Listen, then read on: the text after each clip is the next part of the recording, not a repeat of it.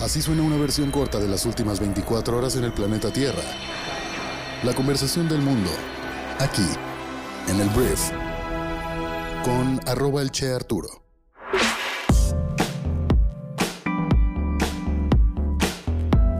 Hola, muy buenos días, bienvenidos a esto que es el Brief para este lunes 19 de abril. Yo soy Arturo Salazar, tu anfitrión y uno de los fundadores de Briefy. Espero que hayas tenido un gran fin de semana, pero ahora ha llegado el momento de hablar de las noticias que debes conocer el día de hoy. Empezamos hablando de México y vamos a hablar del presidente Andrés Manuel López Obrador, porque el día de ayer, este domingo, Andrés Manuel aseguró que le va a proponer a su homólogo norteamericano, el presidente Joe Biden, la ampliación del programa Sembrando Vida hacia Centroamérica. El presidente comentó que dicha acción generará empleos que beneficiarán principalmente a ciudadanos de Guatemala, Honduras y El Salvador y que la iniciativa será propuesta al mandatario este jueves. Entonces dijo que esto nos permitirá ordenar el flujo migratorio y dijo que en marzo se desbordó esta situación, fue lo que comentó.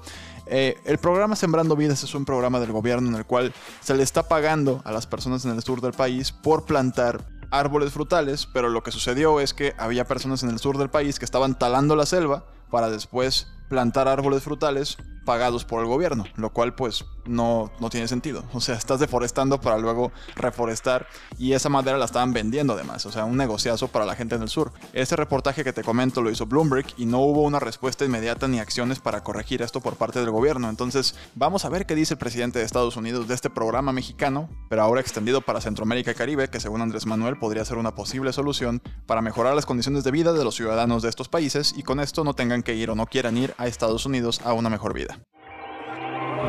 Hablemos de Estados Unidos y China, porque en una declaración conjunta el domingo, Estados Unidos y China anunciaron que acordaron cooperar entre sí y con otros países para abordar la crisis climática. Las dos potencias, a menudo enfrentadas, seguirán discutiendo acciones concretas en la década del 2020 para reducir las emisiones destinadas a mantener al alcance los límites de temperatura alineados con el Acuerdo de París.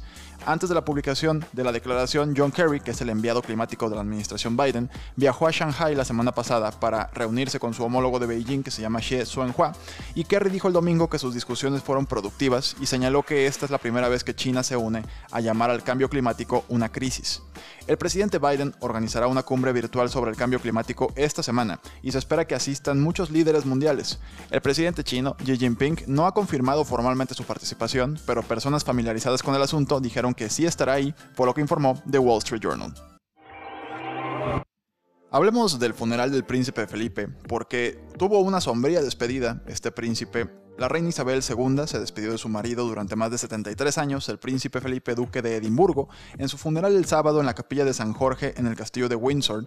El reverendo David Conner, decano de Windsor, destacó la vida de servicio de Philip y su inquebrantable lealtad a nuestra reina.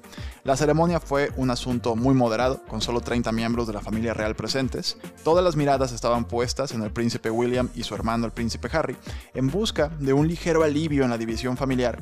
Los dos al final salieron juntos de la capilla, el ataúd de Philip, transportado en un Land Rover Defender hecho a la medida según sus especificaciones, fue bajado a la bóveda debajo de la capilla, y este funeral, según varios medios de comunicación, marcó un conmovedor ensayo general para el fallecimiento mucho más trascendente de la reina, que no estamos diciendo que ya va a morir, pero la reina Isabel va a cumplir 95 años este miércoles, y la narrativa que está tomando mucha gente en Inglaterra es que la muerte de Philip fue el principio del final de una gran era en la historia del Reino Unido. Entonces, bueno, así se fue el príncipe Felipe.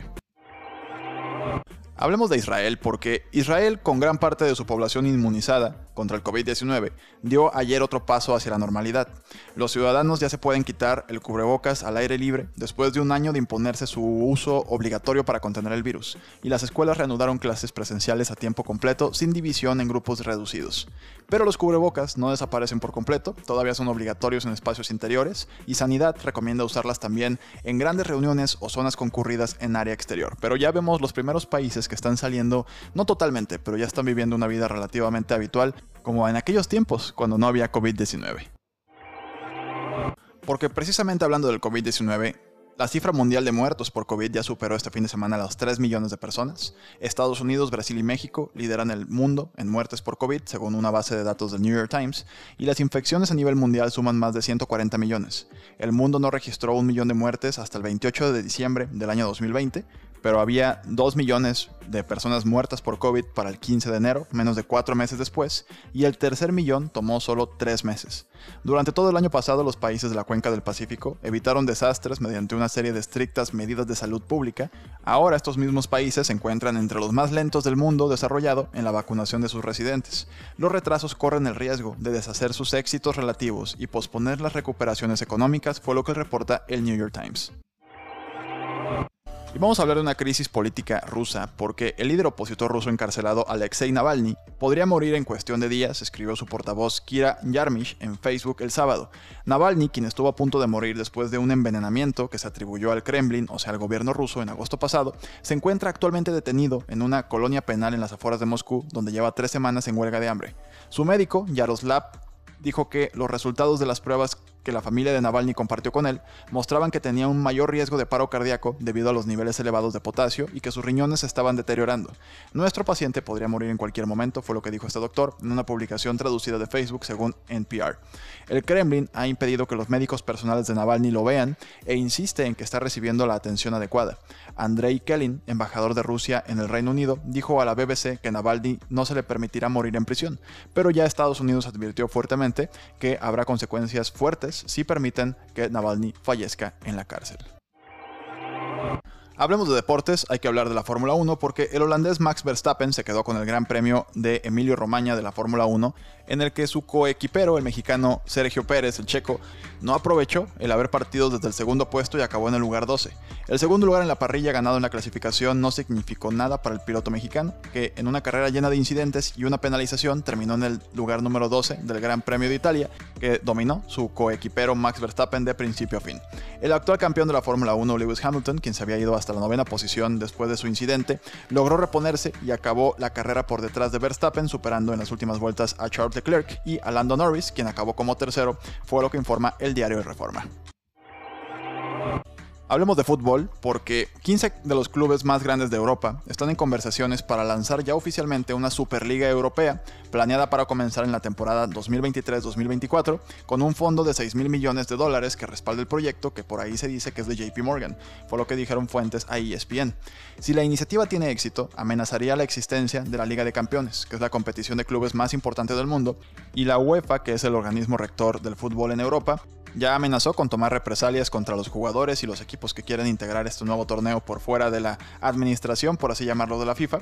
Entonces, el día de hoy la UEFA va a anunciar un nuevo formato de 36 equipos para el torneo diseñado para evitar los intentos de separarse de los mejores clubes. Entonces, ya la UEFA, ya lo dije, criticó los planes en un comunicado y dijo que las ligas oficiales de estos países, que están bajo la jurisprudencia, vamos a llamarlo así, de la UEFA, ya se enteraron de que quieren hacer su propia liga y pues ya van a empezar a tomar represalias en contra de estos equipos y como ya lo dije, de los jugadores de los mismos. Entonces, pues espero que no se le olvide a ninguno de estos señores copetones que pues viven de los fans. Entonces, si bajan el nivel del espectáculo que le dan a los fanáticos, pues va a bajar el dinero y estamos de acuerdo que estos señores solo se mueven por dinero.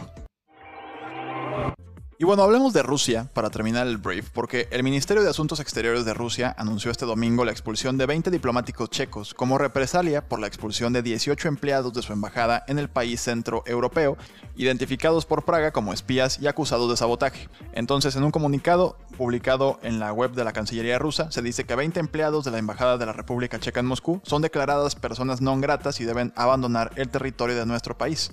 Horas antes, Moscú expresó su enérgica protesta a Praga por la expulsión de los diplomáticos rusos, relacionados, según las autoridades checas, con dos explosiones en un depósito de armas en 2014, donde se hallaban municiones destinadas para Ucrania. Entonces, pues más tensiones para Rusia, que por cierto, si quieres leer una novela que tenga que ver con espías y todo esto, que de hecho es una historia real, el libro se llama The Spy and the Traitor y es de Ben Macintyre. Entonces, The Spy and the Traitor, el espía y el traidor. Buenísimo. No sé si tenga traducción al español, pero es una gran novela que habla precisamente de los espías que estuvieron a cargo de Estados Unidos y Rusia durante la Guerra Fría, durante muchos años, hace ya algunas décadas, pero es muy buena novela, te la recomiendo muchísimo. The Spy and the Traitor. Muy bien, esta fue la conversación del mundo para este lunes. Espero que te sirva mucho esta información durante todo tu día. Si te interesa leer más acerca de estas noticias, puedes hacerlo en nuestra aplicación móvil completamente gratis. Puedes leer las noticias más importantes del día. O si eres una persona más de email, en briefy.com puedes suscribirte a nuestro newsletter y te van a llegar todos los días a las 6 de la mañana tiempo del centro de México el resumen de las noticias más importantes del día. Entonces, gracias por estar aquí. Te mando un fuerte abrazo y nos escuchamos en la siguiente edición de esto que es el brief. Yo soy Arturo Adiós.